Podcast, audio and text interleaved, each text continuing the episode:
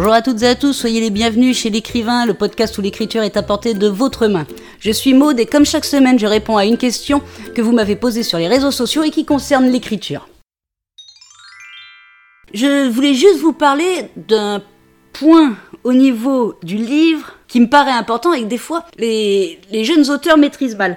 C'est tout simplement la structure d'un livre. Mais je parle du livre, l'objet physique. Parce que souvent, et vous avez dû le remarquer, euh, si vous traînez un peu sur les réseaux sociaux littéraires ou sur des forums, il y a des, il y a un langage propre aux écrivains, il y a des mots techniques, enfin qui se veulent techniques, mais en fait, euh, n'ayez pas peur de ces termes, c'est quand même des choses euh, tout con, on va dire. Hein, je suis désolé du terme, mais c'est vraiment des choses tout con, avec des mots compliqués pour parler d'un livre physique.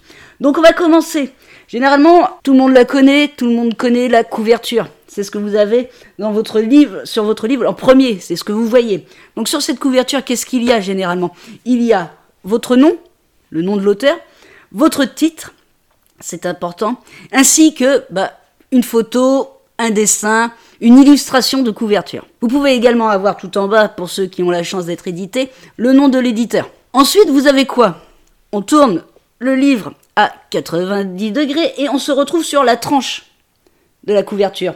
Vous savez, c'est cette partie toute fine qui nous permet de lire le titre et le nom de l'auteur quand le livre est rangé dans une bibliothèque. Donc c'est pareil, la tranche donne des informations, il y a le titre, le nom de l'auteur, il peut y avoir aussi, pareil, si vous avez la chance d'être édité, le nom de l'éditeur. Alors petit détail sur la tranche. La tranche, quand vous la lisez en penchant la tête vers la gauche, vous êtes français.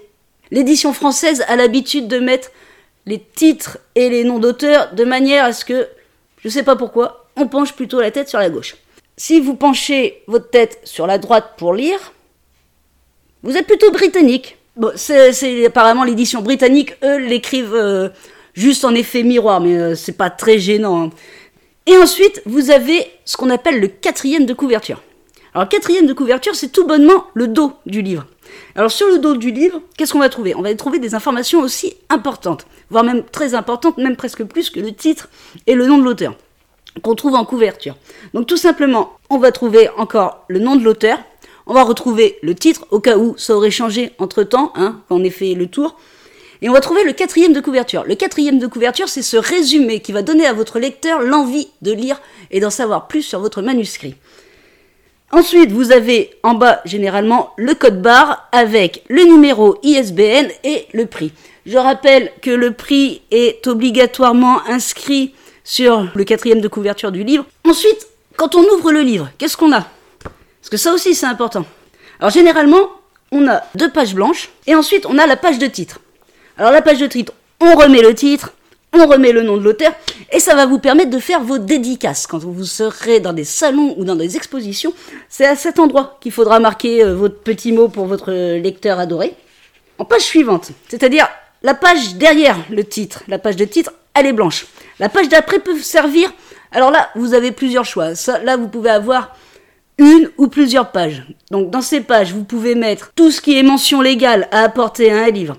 Vous pouvez mettre euh, le chapitre euh, indiquant vos, la reproduction, si elle est autorisée, interdite, partiellement autorisée.